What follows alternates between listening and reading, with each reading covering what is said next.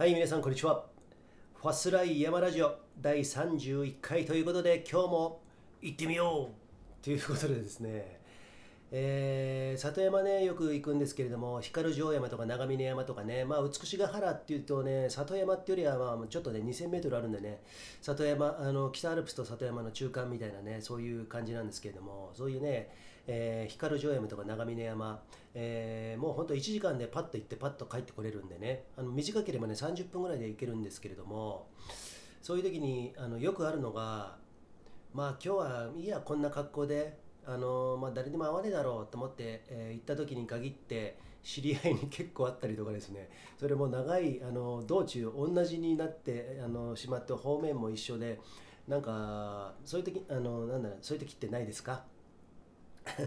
あの特にね変な格好っていうのはもうもうなんだろう自分の中であるじゃないですか。レギュラーじゃレギュラーじゃないちょっと普段着っぽいもうしょうがないもう汗だくになってシワシワになってしまうような T シャツだったりあとねインナーであの結構強制のやつないですか？ピシッとするやつあのスケスケのやつ。であのスケスケのやつで今日いいだろうと思ったら知り合いに会ってですね30分ぐらい一緒に、ね、歩いてるあのお話ししたりしたことあるんですけれども、結構目のやり場に困るようなそういう服、えーね、そんな着てる時に、えーお会いしたことよくあるなということで、まあ、なるべくねちゃんとあの常に、えーいいかいい格好というかね自分がね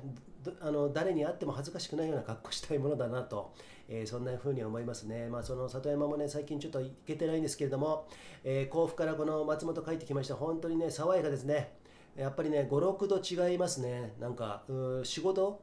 ぐらいは5度ぐらいね大体違いますよ。40度なんてまたまたね全然そんな行くあの気温ではないですしね。かといってまあ本当になんだろうな甲府もそうだったけどもこちらもねなんか午後になるとう3時ぐらいになるとね遠雷が聞こえてきてねゴロゴロゴロゴロとね。聞こえてくるのはもうなんかね甲府もそうだったですけれどもハンデをしたようにねもうだいぶ雲行きが怪しくなって、えーその前にはねあの入道雲がね湧いてねそんなような感じだったんですけれども、えー皆様バリバリ登ってますでしょうか、えーということでねあの今のその天候の話しましたけれども、えー私もねあの高城剛さん皆さん知ってますか？ハイパーメディアクリエイターなんつってね、えー有名なんですけれどもすごいあのノマドとかねそういう言葉を多分作った方じゃないんですけどね多分ね。で、えーその方の有料メルマが読んでましてですねなんか興味深かったのでねまああんまりねコピペみたいな感じでシェアは良くないですけれどもちょっと触れてみるとですねやっぱねあウニさん泣いてますね。うちにちょっと猫がいますんでねあのー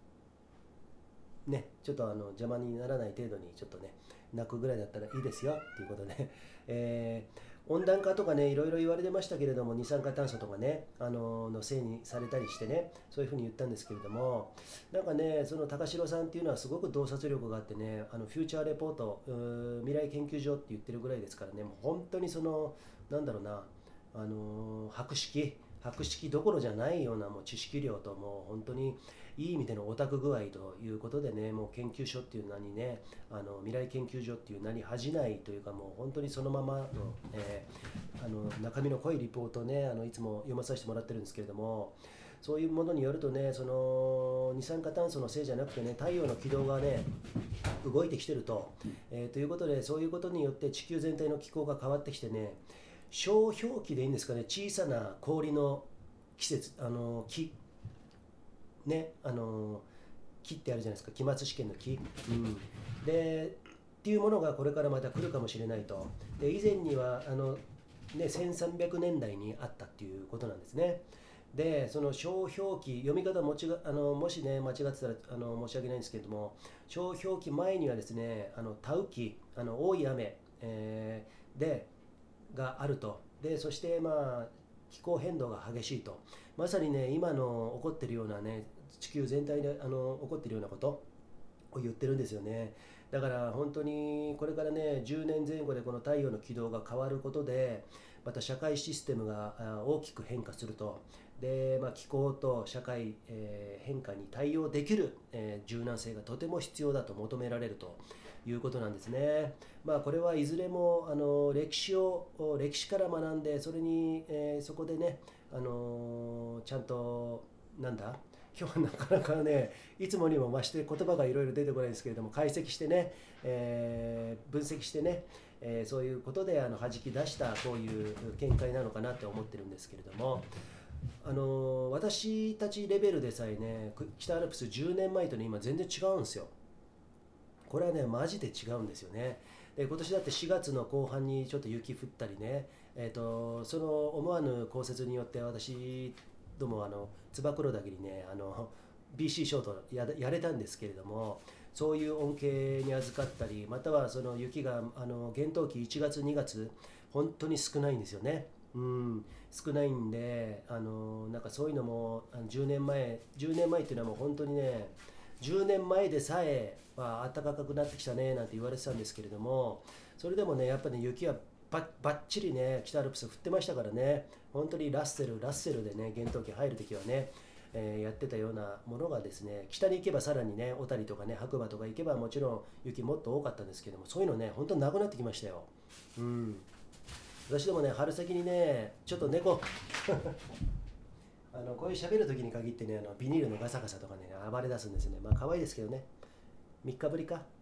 ね。えー、っていうことで本当にこの気候変動っていうものはね、あのー、もうどうしようもないですよね。人間人類レベルでできるものじゃないんじゃないでしょうか。そんな太陽の軌道とかになるとね、えー、でここで大事だと思うことはやっぱりねまあよくねあのどこにでも書いてあのよく聞く言葉だとは思うんですけれども、えー、最もねあの生き残る人間っていうのは生き残るものはあの変われる人変われる人が生きな生き残ると柔軟性柔軟に対応してね、うん、だ強いだけが生き残れるわけじゃないと。ということでねあのやっぱりそこら辺はねあの柔軟に対応していきたいなと。えー、私もね、えー、今そういうことをね目の当たりにしながらですねこの山のね、え変化、えとかねあの季節の変化気候変動を目の当たりにしながらですねそんな風に、え思っております。実際ねあの去年の台風秋の台風によって私どももね本当に林道何回も入りました。美しが原トレイルの私コースの責任者やってるんですけれどももう壊滅的な打撃もう陥没それもねうんとね自然に作られた道あの登山道とか獣道っていうよりもねあの掘削あの削ってあの山を削って林道を作ったりするじゃないですか。重機が通れるようなあの車が通れるようにするようなね広い道を作るっていうところに限ってやっぱり、ね、ものすごく脆弱ですよね。弱い、うん、なそんなことを目の当たりにして、えー、やっぱり去年がね去年の秋がそういう壊滅的なダメージが来てでその後この例の新コロナの問題ですよ。で今年はねあの梅雨の長雨によってかなりのところがまたね崩落したりとかいろいろ聞かれますけれども、えー、これによってこのままねあのこの暑いもう異常ですよねこの暑さ。もう異常っていうのがもう当たり前っていうぐらいの暑さだったんですけれども、まあ、特に甲府なんて私はもうこの3日間本当にね日中ずっとね外で仕事してたんですけどもまあね体が強くてよかったなと、うん、全然その熱中症になるような気配もなくてですねあの3時間でも4時間でもねもう粘ってねあの仕事ね、えー、遂行したんですけれどもあの当たり前のような暑さあれ本当に体弱い人も本当熱中症すぐになってしまうしね本当気をつけなきゃいけないしそういうものがねあの異常っていうのが当たり前になったこの現代、うん、なのでね、またそれがこの異常な暑さが終わって、この秋になるとまた台風が来たりとかですね、えー、そういう風になったらまたどんな風になってしまうのかっていうこともね、まあ不安を上げればきりがないんですけれども、その後にまたね、あのウイルス来たりとかね、まあいずれにしろですね、まあそういうことをね、あのこうやってあの知識、えー、持ってですね、あといたずらに怖がらないためにはね、あんまりテレビとかそういうのを見ずにですね、えー、こういう信頼する、えー、リポートを読んだりね、そういうことをしなしつつですね、自分の生きる指針みたいなものをね、どんどんね、えー、維持していきたいなと私は思っております。それにはね、まず、あのー、定期的に山に入ることもそうかなと、自然を感じながらですね、え、自然を見て、自然に触れて、えー、そして、あの自分の、なんていうのかな、ニュートラルな位置をね、毎日毎日、あのできたら、いいあのつかめたらね、あのいいのかなっていうふうに思っております。はい、ということでね、え今日は、えこの辺にしたいと思いますけれども、今日は泣きますね、ウニさん。ウニとユメっていうのがいるんですけどね、ウニはね、まあ、茶色の猫なんですけどもね、こうやってね、不意にね、変な泣き方をしだすんですね。どうした？どうしたのか？もうちょっと待ってね。えーということでね、今日はね、もうちょっと仕事頑張ったんで、あの結構バテてるんで、もう何にもする気せずにですね、今日は一番搾り、えー、350ミリ缶3缶ぐらいいっちゃおうかななんていうふうに思ってますね。はい。で、えー、まあ今日は久々に牛肉なんかね、食べようかなということで、ちょっと牛肉買っといてくれなんて言ってね、あのステーキ肉買っといてくれなんて、なんか80年代のお父さんみたいな感じなんですけれども、えー、そんなような、えー、土曜日をね、過ごしております。えー、皆さんもですね、え山ね、あの気候、あの天気のね、変化、変化、え結構ある時期ですのでね、雷なんかね、え結構頻繁に起こってますんでね、ぜひとも気をつけて早めの行動でね、あの山楽しんでいただきたいと思います。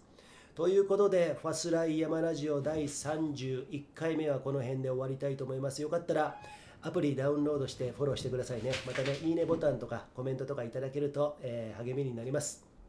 それではまた明日お会いしましょう。